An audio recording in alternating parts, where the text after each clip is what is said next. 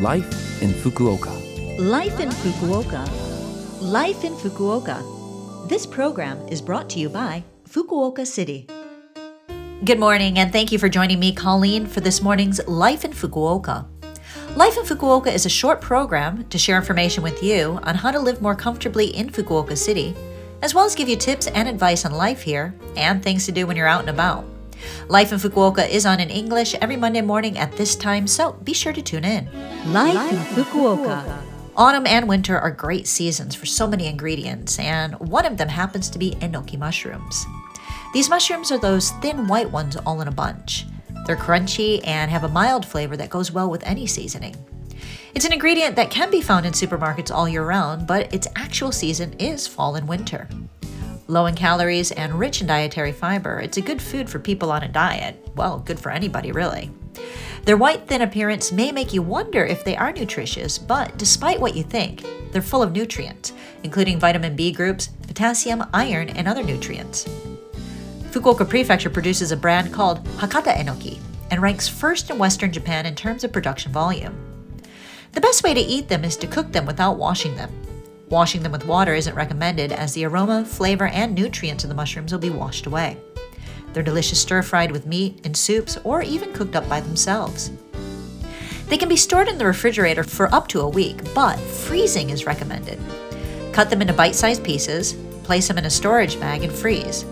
The key is not to thaw them before using them, heat them while frozen. So, why freeze them in the first place? Well, freezing will break down the cell walls of the mushrooms, increasing the absorption of nutrients and flavor. Who knew? Life in Fukuoka. Well, now I have some information from the Fukuoka City International Foundation about a new service they're offering. The Fukuoka City International Foundation does have an official line account.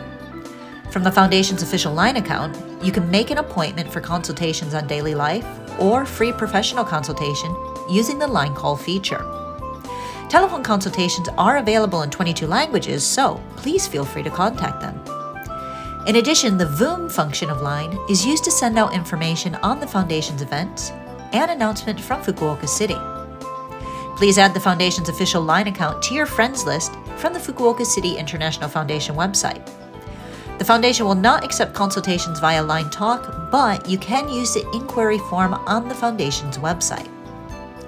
Also, the Fukuoka City International Foundation will be closed for a period of six days from Thursday, December 29th to Tuesday, January 3rd. It will reopen on Wednesday, January 4th, 2023 at 9 a.m.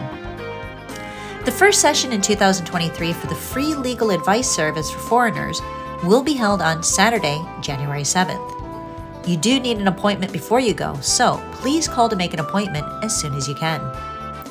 For more information, please call 092 262 1799.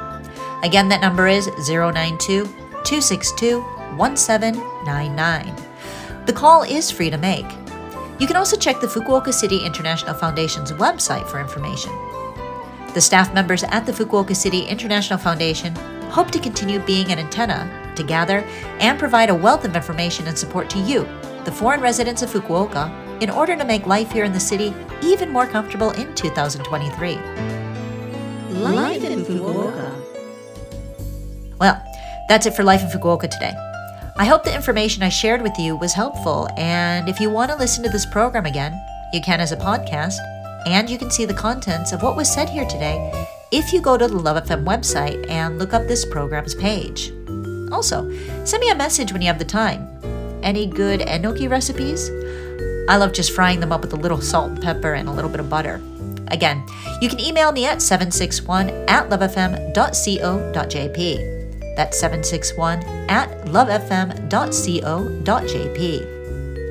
Today I'll leave you with Leonard Nimoy, the Ballad of Bilbo Baggins. I had no idea this existed.